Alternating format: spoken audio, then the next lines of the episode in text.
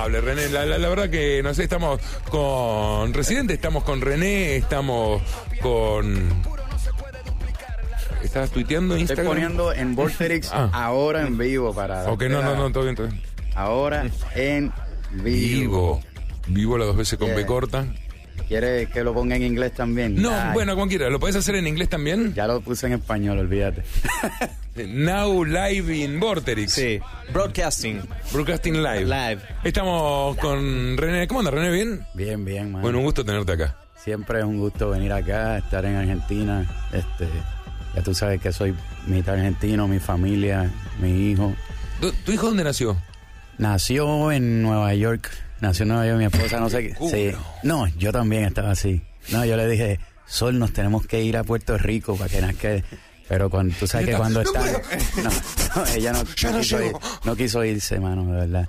No, estaba con la barriga, le tuvo que hacer caso. La sabes. barriga.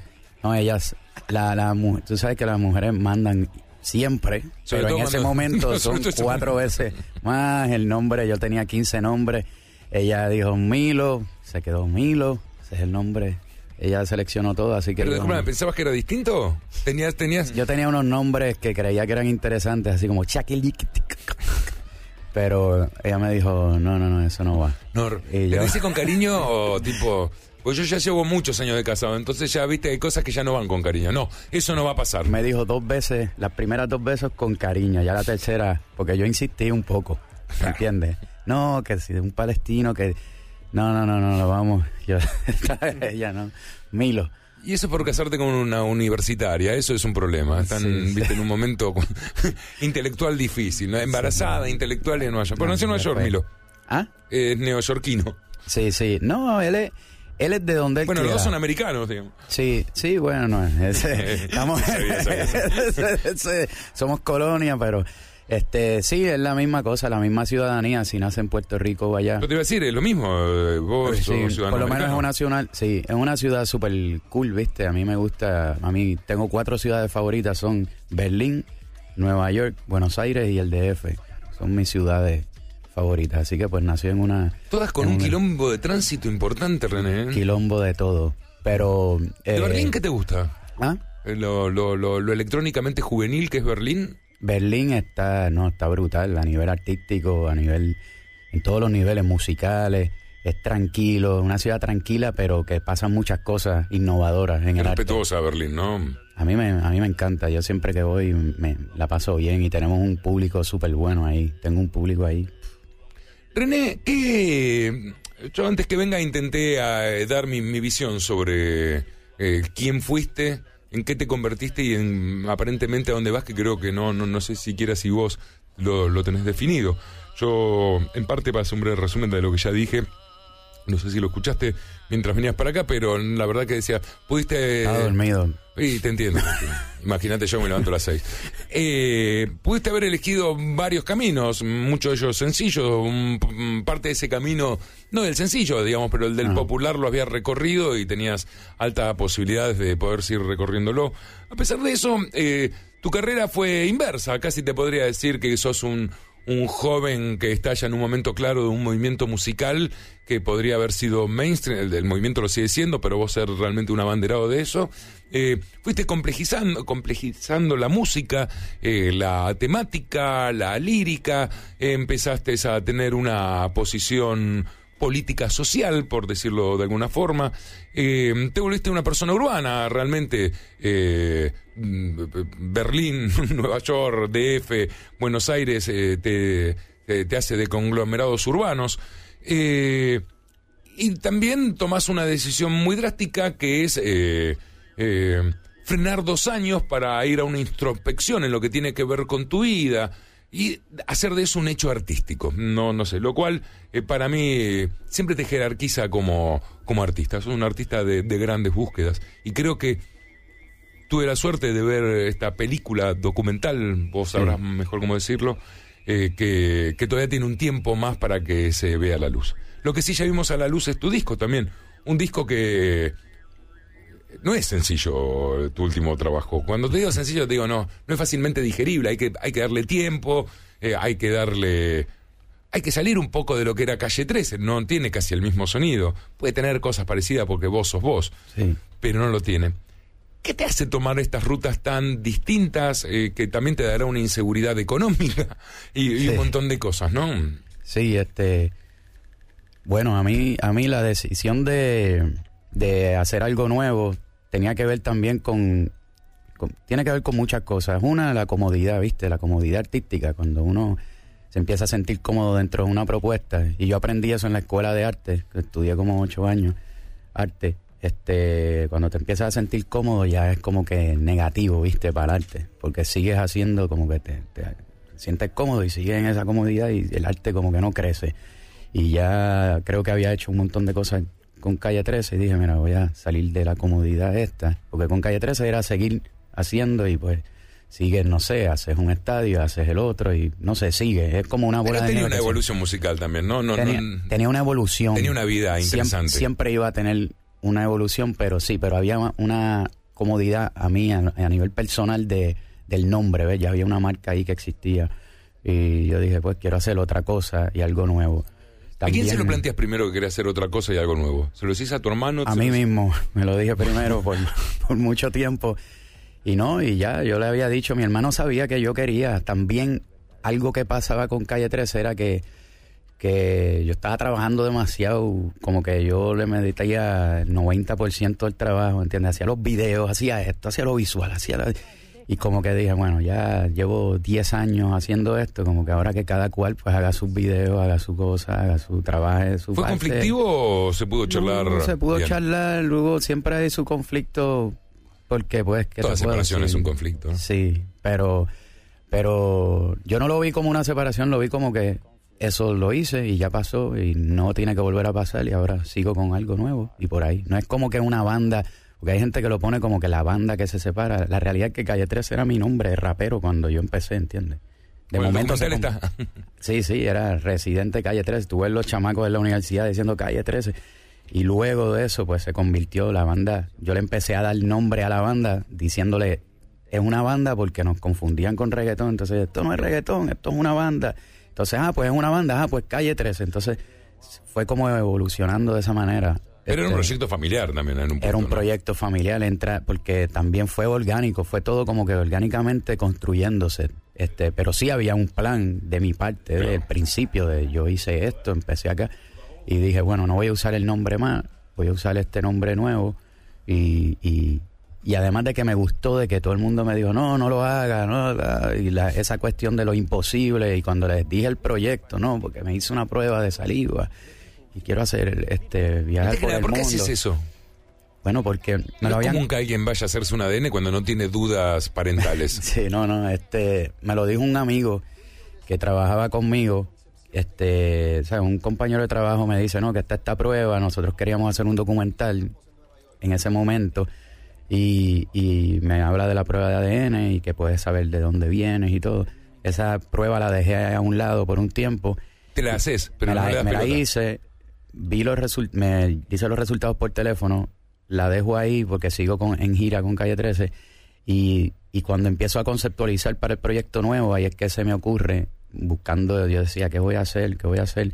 Y estoy así buscando ideas, este, ahí digo, oye, ¿por qué no hago música basándome en estas pruebas que me hice hace tiempo? Entonces ahí es que se completa el concepto de hacer música basándome en mi ADN y ahí vuelvo y me la hago. ¿No y- tenías miedo que el ADN te dé respuesta, otra, unas respuestas que no buscabas? O sea, Yo sabía que me iban a dar respuesta, si tú te las haces, vas a tener africano, vas a tener siberiano y vas a tener pero- chino.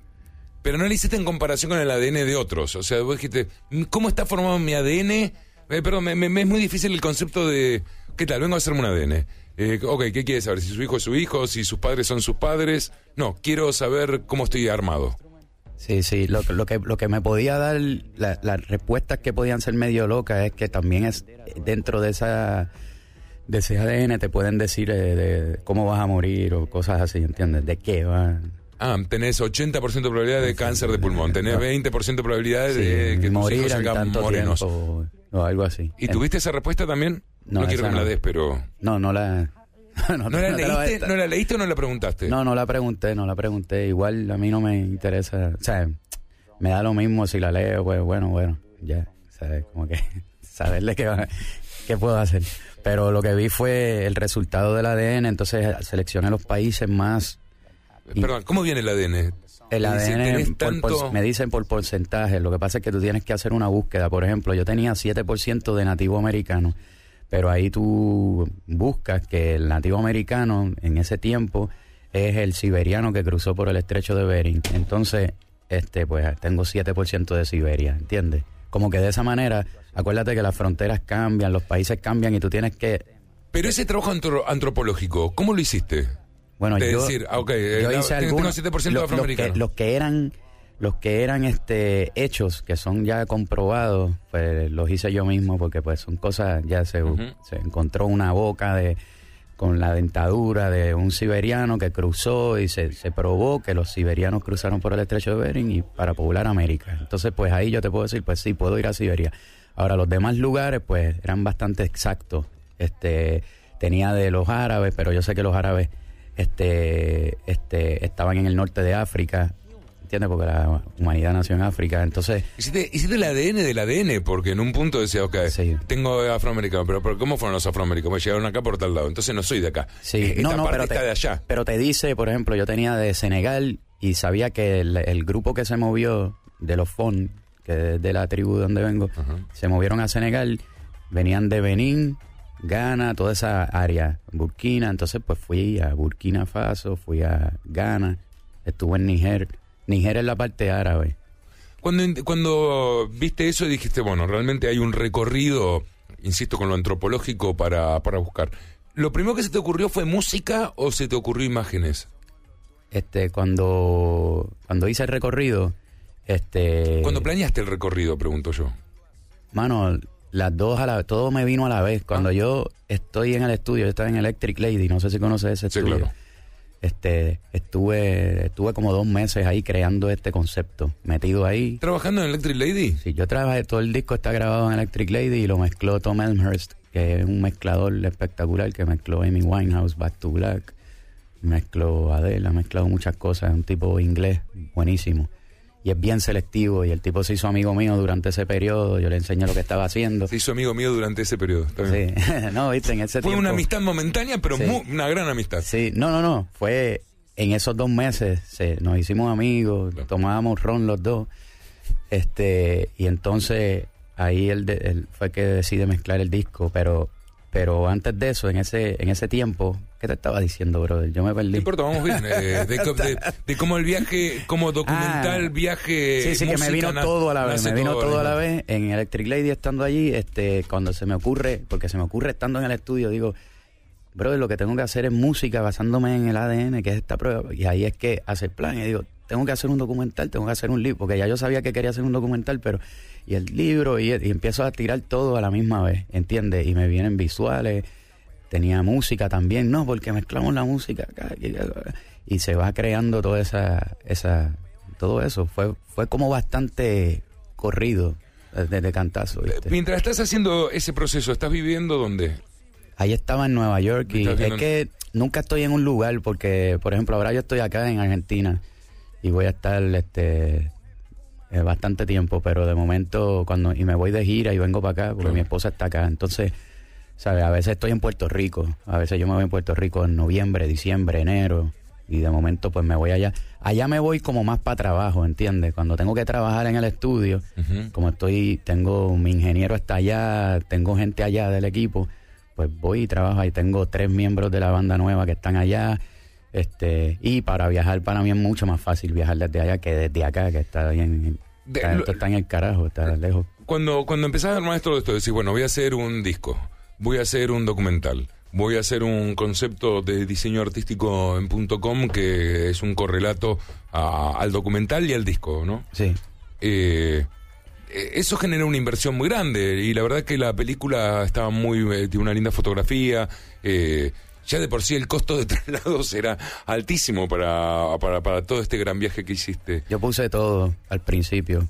Porque nadie. Eso te iba a preguntar, ¿qué aliados empezaste a encontrar no, para tenía, tenía aliados y yo sé que había gente, por ejemplo, ahí yo no, no, había eh, hecho ningún negocio con, con la disquera todavía. Este, sí me había encontrado a veces con, con con eh, ¿Sigue siendo la misma? ¿Cambiaste? Sí, no, sigue siendo Sony. Sí, pero es como una sociedad, es, que es distinto, pero súper bien. Sí, sí. Este, y, y estuve con, me acuerdo, le expliqué a, fue a, varias, a varias gente, le expliqué al del publisher que dijo que era imposible, por eso firmé con otro. ¿Qué era lo Este, imposible? Eh, la- ¿Lo ambicioso del proyecto? Lo ambicioso del proyecto, irte de viaje por todos los países buscando sonido, hacer un disco basándote No en tu ADN. No estar expuesto en esos dos años, Sí, no lo cual produce expuesto- olvido. Sí, de no estar expuesto hacer todo esto, hacer la página. Cuando yo le vine con toda esa locura, imagínate, nadie, nadie me creía. Había gente que estaba diciéndome ah, que estaba loco. Y yo puse todo mi dinero. megalómano, ¿no? Sí, sí, no, pero yo cogí, este, Qué suerte. prácticamente puse lo, lo que tenía. Yo dije, bueno, pan, empecé a poner. Obviamente tuve el apoyo también de, de Fusion, que es un canal de televisión de documentales que, que ellos me apoyaron con el documental, pero por ejemplo estaba el disco, estaba toda la página, todas esas cosas las hice. Quiero, eh, si está viendo Vorteris.com y los que están escuchando por radio van a escuchar el audio, voy a poner eh, la, la página, la voy a disparar ahora de golpe, porque apenas comienza eh, el mismo texto que está escrito acá atrás. eh, pero lo muestro porque también tiene toda una lógica. Antes que nada, lo que tengo en la mano se llama disco. A lo mejor ustedes no, no saben bien y en Spotify esto no lo encuentran. Pero si van bien y me voy a ir acá con este uso, eh, vas a ver que tanto la tipografía como todo lo que se ve es igual a lo que va a aparecer en el punto com, que es también parte del relato que aparece en la película. Yo, yo quiero mostrarle un poco, una vez que uno tiene, yo tuve la suerte de ver, digamos, todo junto, entonces te das cuenta que, que es todo una misma obra. ¿Que, es un disco individual? Es un disco individual. ¿Es una película para ver? Claro que sí, es una película para ver. ¿Es un punto com para visitar? Lo es. Ahora, que todo tiene un mismo concepto, es cierto. Así que voy ahora a conectar mi máquina y pongo directamente, tal cual como dispara lo que es residente.com, que es donde pueden encontrar toda esta obra. Soy residente. Decidí hacer música basada en mi ADN. Viajé a diferentes partes del mundo recolectando sonidos y encontrando historias. Todos somos residentes del espacio que ocupamos y en nuestro espacio las fronteras no existen. Una vez que, entras a la página, lo que están viendo aparece, digamos, como la ubicación de René, una ubicación virtual, creo que citada en donde nació, que es Puerto Rico, y después eh, te, por IP te, te- te sabe dónde estás vos. O sea, dice Argentina por nada más porque entiende que el IP es argentino, no sabe quién sos vos, ¿no? Entonces, eh, vos eh, empezás a recorrer mientras sigue esta música de fondo, que también es parte del. que es parte de la banda de sonido de la película, ¿no? De la película, sí. no, porque en el disco no, a- aparece esto, pero muy, muy por debajo. Sí, sí. No, Lo analicé profundamente. Sí. Bueno, y vos, y vos podés eh, agregar, eh, te podés agregar eh, tu nombre, tu edad y compar- comparte tu sentir. Dice, y a partir de ahí pueden buscar todos los que estuvieron de alguna forma, esta Felicia de no sé de dónde. Eh, hay un montón de gente que va apareciendo eh, eh, en este proyecto. Estás.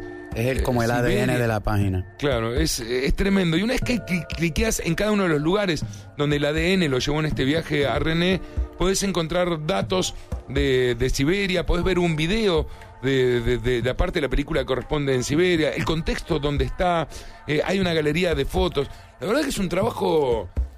Sí, tomó un año hacerla. Y, y- y la verdad que es para, eh, hacía rato que no iba a un punto com y decía, uy, ahora quiero ir para acá, ahora quiero ir para allá. eh, es casi como aquellos libros que estaban, esos lindos de diseño que hay en, en las casas que la dejás y de golpe Sí. vas a la casa de alguien, te lo empezás a ojear colgadamente. Sí, esa era la idea y, y- y voy a hacer un libro que debe salir a fin de año. No. sigo, sigo, sigo haciendo cosas. No, no, tenía muchas ganas de hacer un montón de cosas, entonces pues las estoy haciendo.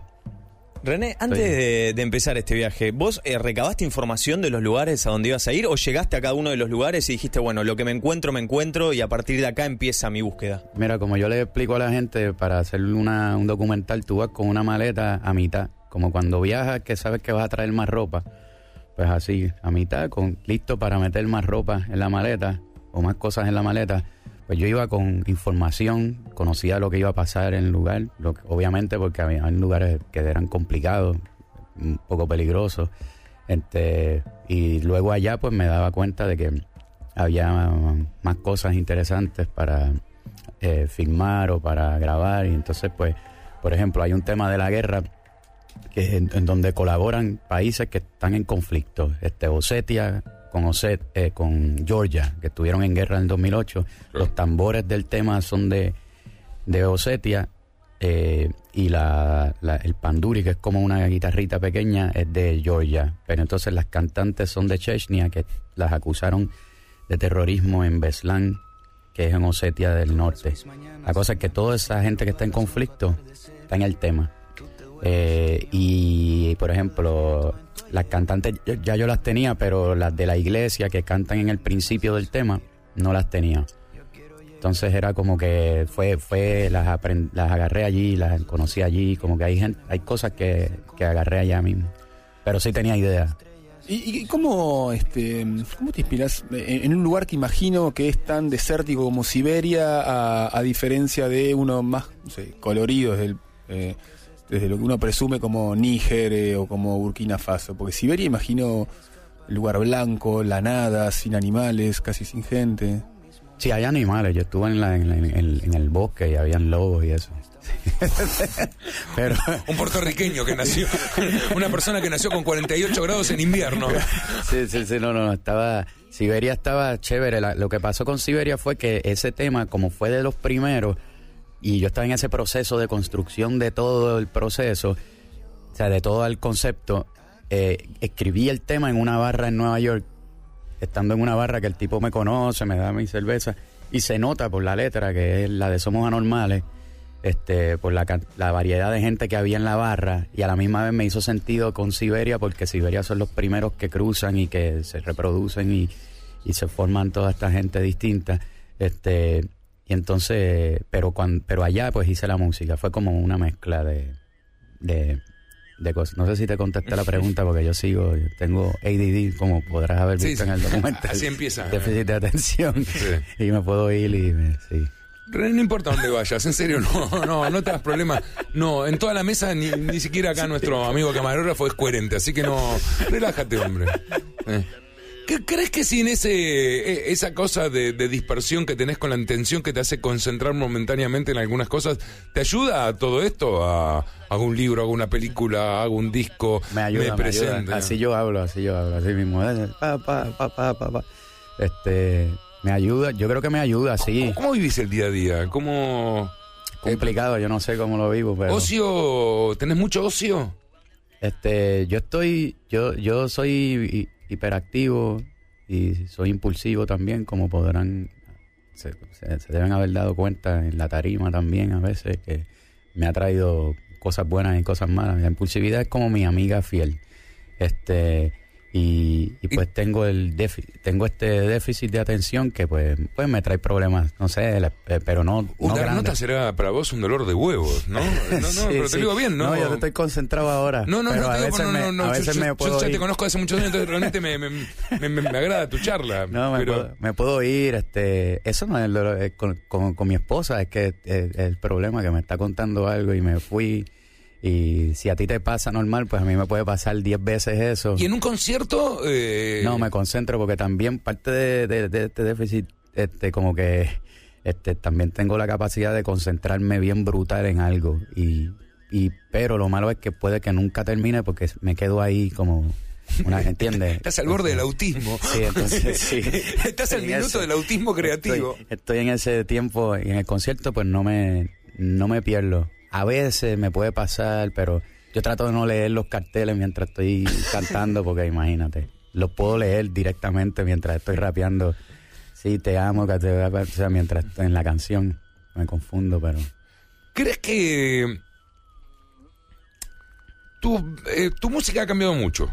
Sí, Eh, sí, sí. La, la verdad que ha cambiado mucho. Aunque también me, me es difícil entender si es eh, eh, si fue un trabajo a favor de esta de, de este viaje, ¿no? Porque eh, bueno, ir a China, ir a Rusia, ir a América, eh, hay sonidos ahí y lo aplicás ese sonido, está claro en cada música. Entonces, me cuesta definir si tu momento ahora tiene que ver con este viaje étnico que hiciste o con que realmente tu, tu sonido ha cambiado. Va, va a cambiar, este, mira, con Calle 13, que la gente no conoce ese lado mío, porque pues yo, esa, esa parte de composición musical, yo formé parte de, de la música también. Lo que pasa es que la gente, yo siempre asumía el rol de la letra y le dejaba a mi hermano para que hablara la parte musical, Claro. que también él hizo la música. pero pues yo coproduje con él, ¿entiendes? Entonces habían decisiones que yo siempre tomé ahí, musicales, que también las sigo tomando acá, bueno, porque ya pues soy yo solo y sí colaboré con gente, con diferentes personas también, este, coproduje algunos temas, otros los hice yo este, completos, pero todo es algo producido por mí, entonces sí va a tener algo de- del pasado, pero tiene lo nuevo, que era lo que yo quería llegar, yo quería que, que yo quería hacer algo mucho más minimal que, que tuviese, por ejemplo, el tema de mi hijo, Milo, este, dedicado a él, es un tema que tiene una sola secuencia armónica, pero a pesar de eso, Sí, eso es Milo. es grande. Milo, sí. Este, eh, a pesar de que tiene una sola secuencia armónica, es un tema gigante, ¿viste? Que puede ser grande. ¿Entiendes? Conceptualmente, para mí el concepto es lo más importante dentro de la música, no la música en sí. No te preocupes, no tienen que ponerme. No, no, no, no, no, me, vos tenés déficit de atención, yo tengo. Yo me concentro en otro lado, nada, nada más. Pero ese. Esto es. Yo quise, yo quise hacer algo grande, con un concepto sólido, pero con una misma secuencia armónica. ¿Entiendes? Que sigue, se repite. Para probar que el concepto es más importante que todo. Todos te estaban esperando, el viento cantaba bailando, las olas se levantaron de su silla y los caracoles te esperaban en la orilla. Eh, Nosotros tenemos acá en la noche un programa que se llama El Quinto Escalón, ¿no? Que, están dando muy bien. Tiene más, más que ver con el freestyle, ¿no? Con el improvisación. eh, improvisación. Eh, juego está que no sé si llegó tarde o está explotando recién ahora, no que nacionalmente tengo distancia, entonces no no sé si estoy en su buen momento o, en- o en qué momento eh, justo me, me he subido, pero realmente eh, lo, lo estamos viendo mucho en las calles de Buenos Aires. Algo que pasó anteriormente en España, hace 10 años atrás, Sí. esto funcionó y por supuesto eh, en, en tu barrio de, de chico Sí. y en Estados Unidos funcionó mucho más, ¿no? Pero estoy encontrando algo en, en las rimas, más que nada improvisadas, que me, me llama mucho la, la atención, ¿no? De, de cuánto se puede decir aún en la improvisación o en, o en buscar la rima. Sí. Me pregunto si vos que trabajás hace tanto, tantos años en buscar la rima, eh, en decir, en no ser reiterativo, eh, ¿te cuesta cada vez más? eh, no, no, no, ¿No querés ir más a la canción canción que a seguir buscando este esfuerzo poético de, de la rima? O sea, mantener el estilo será muy difícil. Sí, para mí. Porque puede ser muy reiterativo también, ¿no? Para mí lo más importante no es la rima, es la idea. Pero sí, obviamente las rimas mías son consonantes y trato de que Claro. rime las últimas cuatro eh, letras que, que, se, que rimen, ¿entiendes? Que sean las mismas. Y cuando no lo logro me, me frustro y trato, pues busco dos, pero, pero tiene que ser una idea muy potente para que pase eso. Pero ese soy yo, eso mucha gente no lo hace. De hecho, la gente rima asonantemente y no le importa y al público tampoco. Y, y las rimas no, de momento no riman tanto. Yo no, yo busco que sea una rima así, pero que la idea también sea sólida y que tenga una narrativa. Entonces ahí es que yo trato de que sea todo perfecto. Yo no, yo no improviso ya cuando chamaquito sí lo hacía, eso es práctica. Claro. Este, pero es porque pues no saco lo mejor de mí en la improvisación, porque pues estás diciendo cualquier cosa, pa, pa, pa, pa, pa, y yo admiro la improvisación. Simplemente que pues prefiero escribir y sentarme y pensar bien lo que escribo Pero lo que está- lo- a lo que y iba lo es... que digo. eh, pero seguís teniendo ese gen de la improvisación, porque de alguna forma cuando empezás... Eh, tu- tu- Bueno, uno se acostumbra a tener, a saber que las rimas que hay y todo eso, pero pero hace tiempo que no lo, o sea, que no lo tendría que ponerme a practicarle, no es como No, pero cuando empezás, empezás con un proceso, tengo la idea, tengo la idea y voy a buscarla, no sé, hay gente que hay, gente- yo, ¿no? hay gente que improvisa que tiene ya punchlines que son Claro. como líneas que, que las pueden que pueden meter cualquier cosa ¿entiendes? Y dice me tomo el vaso de agua y ya sabes pues pueden meter a te pueden meter a ti a Mario pueden meter al otro como que usa oraciones que pueden eh, conectarlas con lo que está pasando en el momento ¿entiendes? Sí, sí, claro, claro. o rimas Está que bien son para más buscar fáciles rápidamente, ¿no? Sí, pero eso es parte de la improvisación y eso es difícil de hacer y, y yo también y los admiro también. Este, la gente que improvisa, tengo amigos que improvisan súper bien, pero hay gente, pero no todo el que improvisa bien necesariamente escribe bien. No, claro, claro. Porque cuando le No, son ponen en un muy papel, ¿no? eh, sí, es otra cosa, es otra dinámica. Pero sí, como rapero, es bueno saber improvisar o haber pasado por eso, ¿entiendes? René, eh, ¿cómo, ¿Cómo se presenta esto? ¿Qué, qué va a hacer? ¿Vas a presentar el disco en gira con visuales de atrás?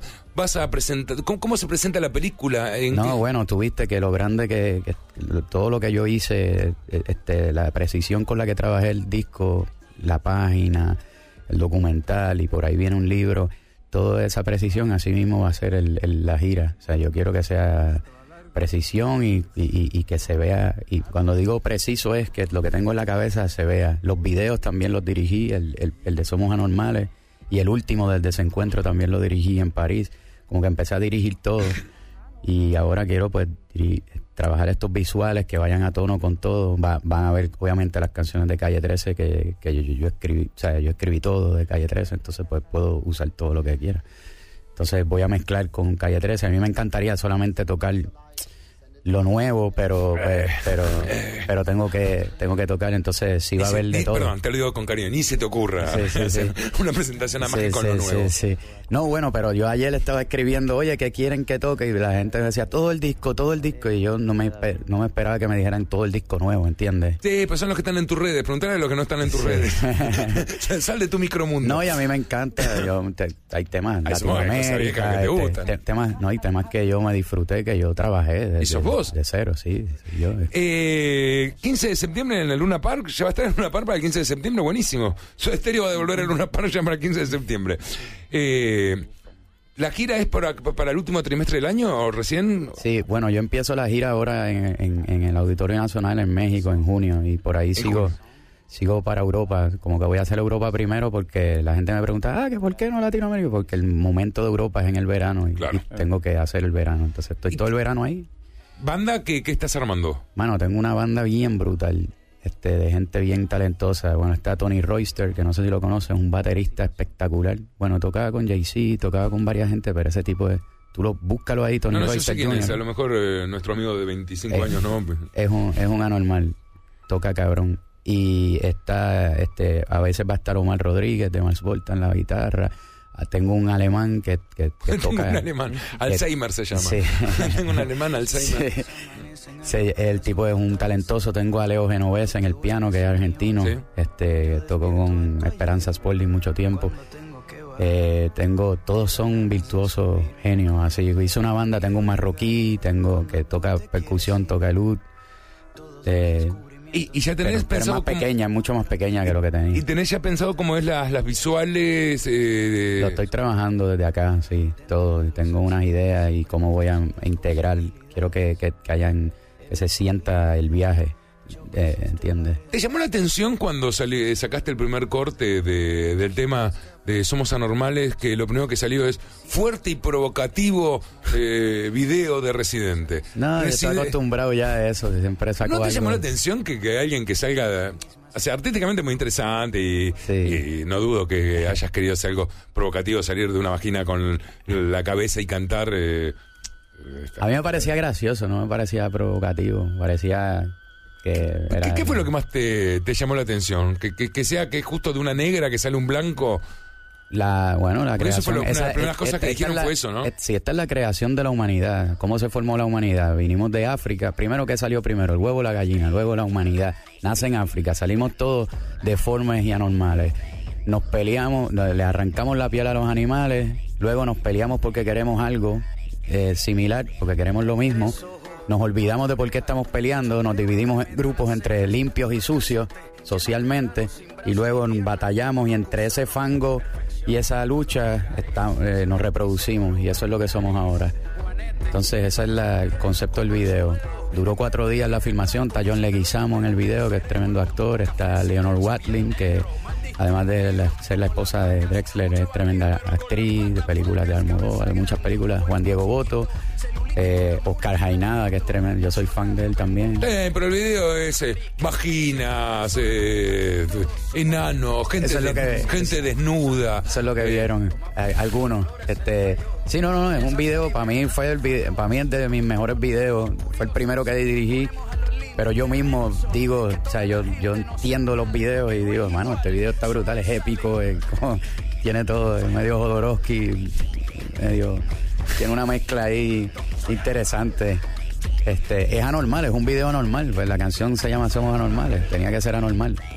cuando lo hiciste, eh, eh, ¿es truca? Es, ¿Hicieron una vagina de plástico? ¿Qué hicieron? Hicimos una vagina con De goma, de, de- de goma, de, de látex.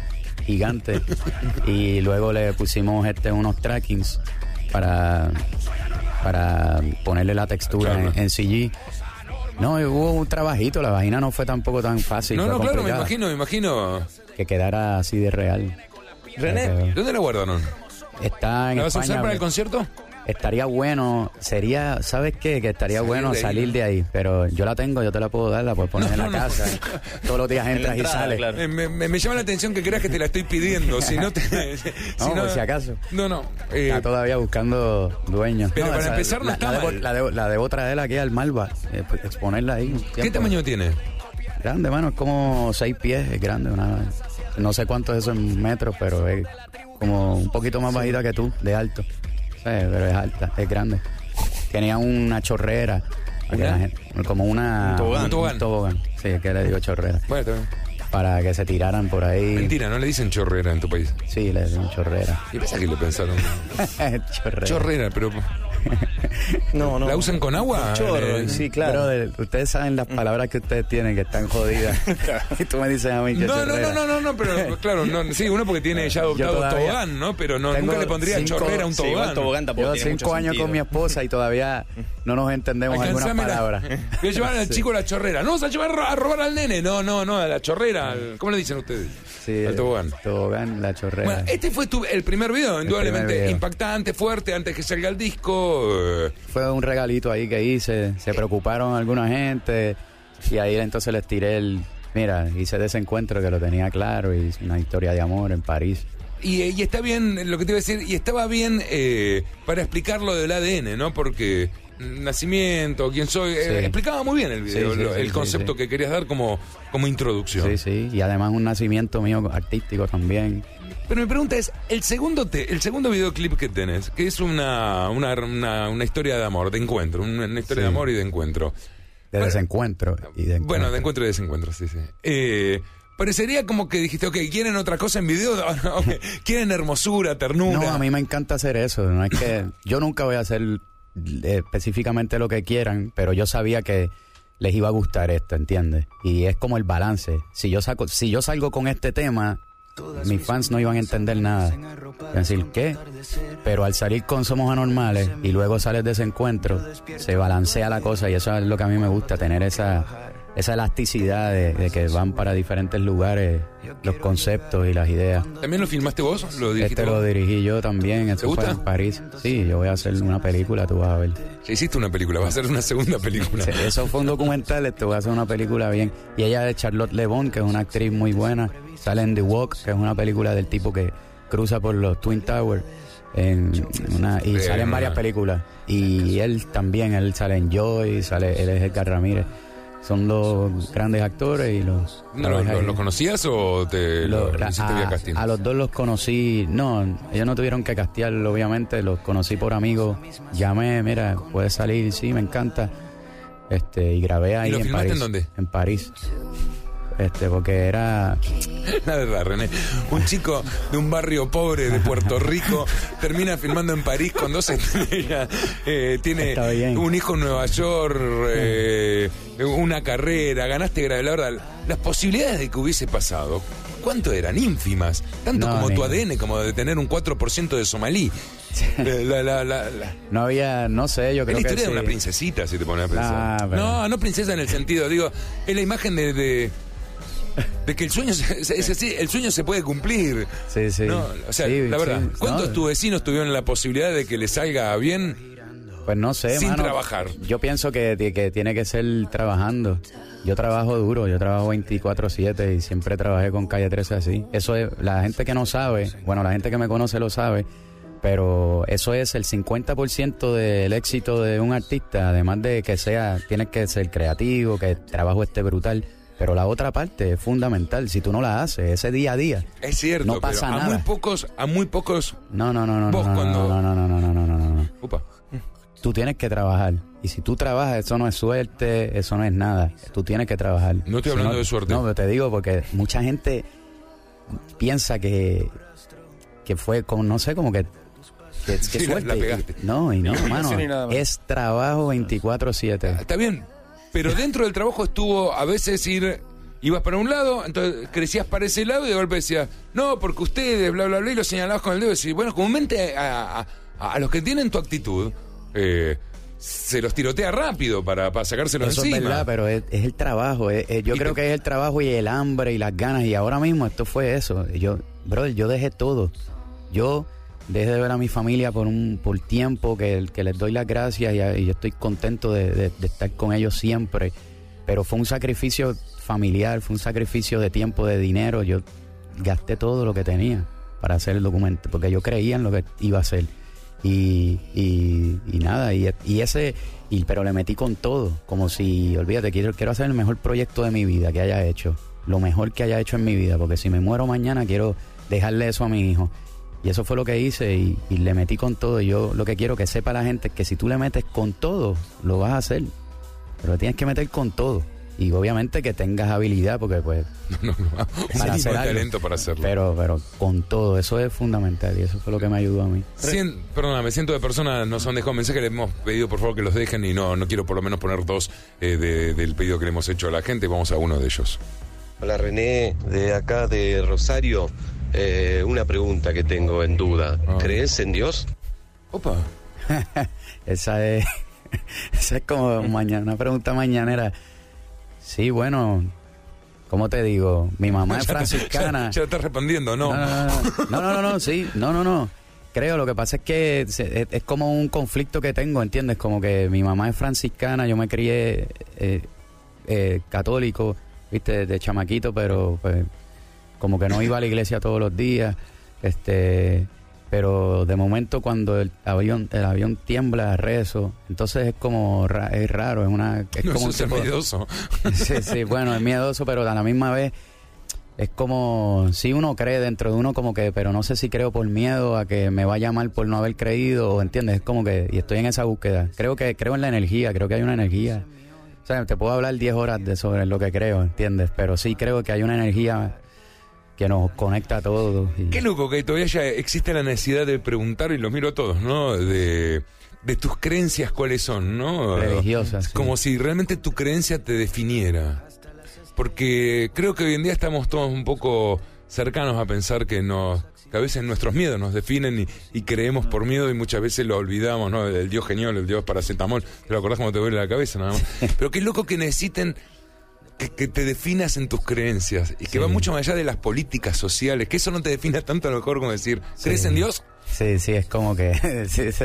No, eh, no, pero es que yo definitivamente creo en algo, pero también pues creo en la teoría de, de Hawkins, ¿entiendes? De que el mundo, cómo se formó el universo, ¿te entiendes? Como que no puedo no creer en eso también. Entonces, creo en todo, yo creo. La respuesta es como que creo en todo y...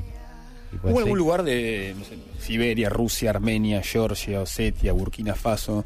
¿Algún lugar que en este viaje introspectivo, en este viaje a tu ADN, te haya sentido más cómodo, más, más vos? Este. En, en ninguno me sentí cómodo. Es la verdad. Era, fue un- fueron unos viajes incómodos en muchos aspectos. No, no literal, literalmente incómodos también. Y por, por donde, por donde dormía muchas veces. era incómodo, pero. Y todo, pero, pero sí tuve un momento de pensar eh, de por qué yo estoy haciendo esto, por qué soy rapero, por qué no estoy aquí, por qué estoy aquí, no estoy con mi familia, por qué y, y en Puerto Rico, en todo, pensé. Y eso fue en Siberia, que imagínate, estás en el bosque rodeado por lobos por la noche, te tienes que poner a pensar en algo porque... Y, y no, y no fui al baño, bueno, y oriné una vez, sea, e- era, era difícil, viste, en la noche con, con todo eso pasando alrededor, como que yo, imagínate tú vas para allá a- al baño, o sea, al baño no, al, a donde Al sea, bosque. al bosque, y hay un lobo por ahí. Este, pero sí tuve momentos de pensar y de y ahí fue que escribí el, el- parte del libro, de por- de- escribí cosas del libro de por qué yo hacía hasta esto. Y tiene que ver con inseguridades mías, de chi, o sea, con un montón de cosas. Yo llegué a unos puntos súper internos así. Ahí fue que también eh, pues entendí mejor lo, de, lo, lo del ADN, lo del ADD, lo del déficit de atención. O sea, como que me puse bien, entré dentro de mí súper Es re loco que una persona que es casi un viajero del planeta, ¿no? Lo que decías, vivo un poco acá, un poco allá, mi familia es de acá, mi, mi primer familia es de otro lado, soy de un país que no quiere, que es colonia, no quiere pertenecer al país que los compró. Eh, y que cuando hagas cuando haces la búsqueda de quién sos también sos un poco eso, ¿no? Decir, bueno, soy un montón de, de pedacitos del planeta, ¿no? Sí. Y, te, y, eso te da una identidad o te es cada vez más difícil encontrar de dónde sos, dónde estás, de sentirte local en algún lado, realmente decir, este es mi lugar, porque bueno, yo no quiero ser un psicólogo barato, sobre todo porque somos argentinos, ¿no? Pero eh, decir, bueno, todo te lleva a pensar de que no, no tenés un lugar de pertenencia 100%, sí, sí, sí, ¿no? Sí, no, yo tengo, yo, yo soy de Puerto Rico No, y ahora es, de- es mi país es Puerto Rico y mi familia está allá y yo vivo allá y voy todas las navidades allá y estoy, simplemente sé que pues estoy en este periodo en el que tengo que estar fuera, que es lo mismo, Milo va a ser de donde él quiera ser, pero obviamente le vamos a inculcar este la puertorriqueñidad y la argentinidad y él la va a tener muy clara. Sí, De te iba hecho, a decir, yo soy de Nueva él- York. latinos asquerosos, la verdad. que- Sí. No, no, no. él Soy un New Yorker. Él está ¿no? estudiando aquí ahora, está en una escuelita aquí, enten- habla español. ¿sabes? No es como que. Lo que pasa es que, pues bueno, no- nos agarró allá este, el parto, pero si me agarraba en China, no es que iba a ser chino Milo de momento. Bueno, Eh. tiene- tendrá la, el, el, no sé, el pasaporte chino, pero. Este, pero sí, yo, yo, yo soy de acá y me siento también algo argentino, ¿entiendes? Y, perdonando a los de Boca y River, pues soy de Huracán, porque mi suegro es Huracán, así que pues, este, Mira que había equipos para Sí, buscar. ¿eh? Yo, yo tengo de Huracán viene mucho en Parque pero- ¿Fuiste a la cancha Huracán? No he ido todavía, pero, pero este. el ¿Tu suegro de suegro- Huracán? Sí, así que pues, ¿qué, ¿Entendés lo básico? qué voy a hacer yo? ¿Entendés Dime lo tú, básico dime- que San Lorenzo no te gusta? Todo eso lo entendés, ¿no? sí. Sí. Pero dime qué puedo hacer yo. Por empezar, ya no pasar por Boedo. Ya hay, un, ya hay un barrio de la ciudad de Buenos Aires Mentira. por el cual no vas a poder ir. Ah, no, no, no. no. René, Eh, eh, perdón, en estos dos años hubo muchos cambios políticos en Latinoamérica, en Estados Unidos, en Europa. Y en estos momentos que estabas haciendo esta introspección, ¿en algún momento no te dio ganas de salir y escribir sobre lo que estaba pasando? Porque Sí. me imagino que sale esto que es medianamente atemporal, por Yo decirlo hice- de alguna forma. Sí, eh, eh, yo- bueno, hay cosas que, que escribo en los temas que tocan, que son Sí. vigentes. Por ejemplo, en, en- en los de mm, el de Niger, el tema de la sombra, habla sobre Francia y con, no Francia directamente, pero sí sabemos que Francia agarró, saqueó África, igual que Bélgica lo hizo en su momento, Inglaterra. Entonces, habla un poco de todo.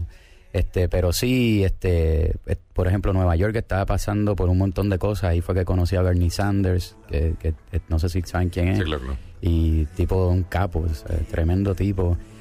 Y estaba pasando todo esto de Trump y los emigrantes. De hecho, Nueva York ahora mismo es una ciudad bastante interesante como para estar por todo lo que está pasando, ¿entiendes? Hay mucha movilización este, de todos los países, eh, de los latinoamericanos que viven allá, de los emigrantes. Está, está, está como bueno para un artista, ¿viste? Este, pero escribí un tema con mi primo es un escritor de Broadway que no, quizás no, quizás no lo conocen, pero él, hizo Hamilton, que es una obra de Claro. Broadway que fue muy importante, sigue siendo importante allá. Es como, para que no lo sabes, como la historia americana en, Sí. en base hip hop, si quieres. Sí, de Alexander Hamilton. Entonces él, pero es brutal, él cambió Broadway con eso. Y, y con él trabajé en un remix de que se llama Immigrants y tiré un poquito, de, un poquitito, viste, de lo que está pasando, pero todo esto que está pasando ahora me está saliendo. No voy a, no estoy escribiendo hoy, pero sé que van a salir cosas eventualmente que las voy a ir añadiendo a este disco o, las tiro sueltas de una. Este, pero sí, todas, están pasando tantas cosas y, eh, y en Latinoamérica también ha cambiado un montón todo. sabes. Es increíble, ¿no? Como cambiamos tan radicalmente. Y es la Todo. región, ¿viste? Es, es- es loco eso. Todo para una charla larga, ¿no? Pero Sí, sí, es muy sí. loco, ¿no? Porque de golpe estás por un lado y de golpe decís, ¿y ahora qué pasó? Ahora sí éramos los mismos. Sí. Vamos a la última de un oyente. Eh, quiero hacerte una pregunta, René querido. Eh, veo bastante similitud en el nuevo camino que has tomado, eh, tanto en lo musical como en lo esencial, si se quiere, parecido a lo que hace David Arthur Brown, el líder y cantante de Brazzaville, una banda californiana. ¿Es así? Y me gustaría saber cuáles son tus influencias musicales y qué estás escuchando en este momento. Shit. Este, pues mano, yo no, yo no, no conozco la banda, pero si ahorita la apunto ahí porque si pueden la grabación y me la apuntan porque en verdad me interesa ver lo que hizo el tipo, la banda californiana. Este, ahí Uno lo escucha decir, ¿cómo mierda se le ocurre que me compara con este? No, no, no, no, al revés, eso, eso a mí me encanta, porque así aprendo Claro, más. claro.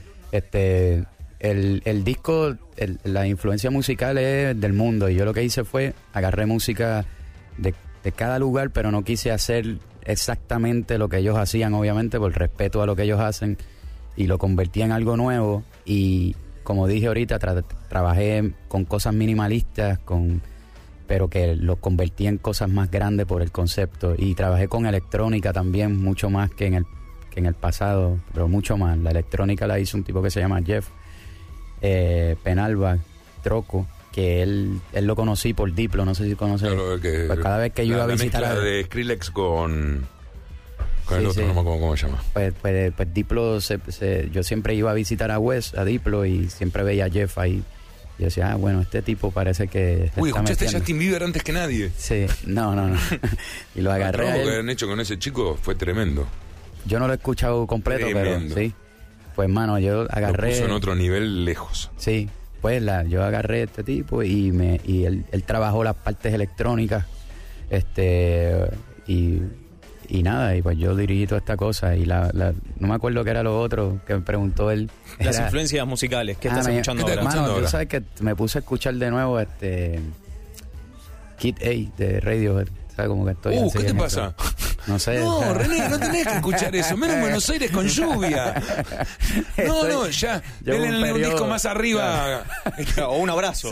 Sí, Un abrazo. Sí. Sí, te vamos a dar un abrazo. Abrazo Sí, sí. grupal, de esos feos. Sí, como que estaba escuchando eso ¿Dó- últimamente. ¿Dónde se va a presentar el documental? Sé que en el Bafisi va a ser parte de la muestra del Bafisi, por lo menos acá Sí. en Buenos Aires. Sí, bueno, la, la idea ¿Pero el es que salga... cuál es? No, va a ser... Mira, yo lo, yo empecé en South by Southwest, que es un... ¿Hace un- Sí, que es un gran festival y fue Innovación. World Premiere y es de música, entonces lo presenté allí, fue un éxito y me han invitado para otros festivales y de momento dije, mira, voy a parar porque si sigo así la gente no lo ve y lo que quiero es sacarlo ya. Entonces estamos negociando para que esté en Netflix o en iTunes rápido, lo antes Bueno, también posible. está eh, este canal que fue parte de la producción. O sea, en el circuito americano ser sí, fusion, pero sí, pero la idea es que esté en, en- que sea accesible, que la gente le, le llegue lo antes posible. Así que yo espero que ya en junio la gente lo pueda ver completo. Yo quería que lo vieran antes del disco porque te, tú lo ves antes del Claro. disco y cuando escuchas el disco es como otra cosa, ¿entiendes? Lo entiendes de otra manera el disco. Pero está bien, está bueno que escuchen el disco primero un tiempo y de momento ven el documental y dicen, oh, espérate. Este, así que sí, eso. Y, y vamos a estar acá en el Luna Park. El, Luna Park, el 15 de septiembre en el Luna Park ya las entradas ya se pueden conseguir a partir de las 8 de la noche de hoy. Eh, Sí, hoy empieza. A las hoy- 8 de la noche, me cae el horario para poner a la venta. Nunca entiendo, en el mundo digital, ¿por qué le ponen un horario? Pero eh, yo no entiendo tampoco. Yo pensaba que era normal que a las 8 le pongan, pero bueno. No, no, sí, es re normal, no- de extranjero. Sí, Sí. acá, sí, acá es Sí, a las 8. siempre es a las 8. Siempre Sí, fue a sí. las 20 horas, Sí. siempre. Sí, de verdad. No, sí, sí, siempre fue a las 20 horas. De hecho, mañana a las 8 hay otro, que también largan así todos los días, uno a las 8 Sí, por sí, día. siempre. Si no lo hacemos a las 8, no compramos las entradas. No. Se indigna la Porque cuando llegas a casa, ¿viste? Entonces. Pero para mí es raro en Puerto Rico por la mañana. A Es las lo más 10 de la lógico. Pero bueno, no importa, esa- no importa, es lindo el horario. Ticketportal.com.ar a partir de vamos a 8. estar, Rosario y, y en Córdoba también, creo, sí, Córdoba y Rosario. Y, y nada, es como que una, una gira con esta banda este, por acá, empezando, tranquilo. Este, René, si querés si venir se un día a teatro, Luna, si querés venir a nuestro teatro, tocar un día acá abajo, estaría bueno, si lo querés podemos así, hacer. Podemos hacer, yo voy a estar este, cosa chiquita, unos 5 o 6 temas, A la mañana. estaría bueno, al mediodía. a las 8 pues, de la noche. no, no, no, porque a las 8 de la noche es para ticket nada más. Los Ah. conciertos buenos, buenos, buenos en este país es en el Teatro Vorterix a las 13 horas por ahí. Ah, ok. Cuatro o cinco temas y con entrada gratuita para chicos de. A ver, para comenzar, para chicos de comedores que tienen hambre. Chicos de comedores. Sí, chicos de comedores con hambre. Sin hambre no, no tiene sentido. Sí, no, sin hambre no. Es un gusto verte, la verdad, no, no- no- nos vemos, nos cruzamos. Cuando veo algún mail tuyo me, me gusta saber que estás por el planeta. Gracias, ahí tienen mi email. Tenemos tu email que lo vamos a dar públicamente hoy a las sí. 9 de la noche. A las 9 de la noche. A las 9, luego del boleto. Capaz, todos los que no puedan conseguir entradas, que, que te escriban a vos. Que me escriban Y- directamente. Y la verdad, eh, ese culo inquieto que tenés, la verdad que no sé dónde te va a llevar, no sé si te va a llevar Al Ah. fracaso. a la- al- No, pero por ahora me, El está fracaso bien. no te va a llevar porque vos- no creo que el fracaso o el éxito lo vayas a medir en la medida que te lo dé. Tu búsqueda es con vos, y indudablemente tu desafío es con vos. Así Sí, que sí, sí. eso, solo vos vas a decir qué es fracaso y qué es éxito. Sí, sí. La verdad que el resto me parece que solo te puede hacer que, que te pague las expensas, pero no Sí, creo que te importe por ahí. No, no, no. Y si no, ya vi que pusiste a laburar a tu mujer de vuelta, así que no. claro, no. si no gana uno, gana el otro, no tengo problema. Yo me fui preocupando, yo, mira, tienen que empezar a trabajar aquí. Me Que... parece que una tira en Buenos Aires no te vendría nada mal. sí, una tirita ahí. No, pero está bien y me siento bien contento de estar acá, de tocar acá. Yo los considero familia, a, a todo el equipo acá y a Argentina, mano. Yo tengo a, a la familia de acá, así que va a estar chévere, va a ser en familia. Si querés venir a Cancha de Boca, tengo una platea la- el fin de semana. Vamos no, también. contra Huracán dentro de poco. Y por ahora que dijiste Sí. que sos de Huracán, te van a cagar trompista. Acá no hay mucha Nah, civilidad para esto. Sí, no, pero ellos, la gente yo creo que sabe que yo no sé nada de Claro, claro. que no sé tampoco de lo mío el boxeo y el Y béisbol. que si llegas entonces- a tu casa y tu suegro te dice que sos de Huracán, decís yo también. Esa es la Claro. que hay. Sí, Ah, buena, ¿no? buena ¿Qué, le voy a decir? Buena elección, un equipo muy Sí. creíble. Sí, sí, no, y además también pues me dice, le digo, Tiene un bar. ¿qué le voy a decir? No, yo soy de otro, además de que no conozco bien. o sea, Decirle, yo soy de San Lorenzo, le va a encantar. Gracias, René, por estar acá. Gracias a ustedes. También nosotros tenemos que ir. Le pedimos una disculpa a una casa con 10 chinos que se hizo un poco tarde. Te recordamos, hoy a las 8 de la noche en Ticket Portal ya podés conseguir los tickets para, para Residente en el Luna Park. Si querés ver la película, en el Bafisi, saben cómo es lo del Bafisi, tienen que eh, reservar antes porque se agotan rápidamente las entradas. Gracias por acompañarnos. Nos encontramos mañana a las 6 de la mañana con Nacho. Nosotros llegamos a las 7.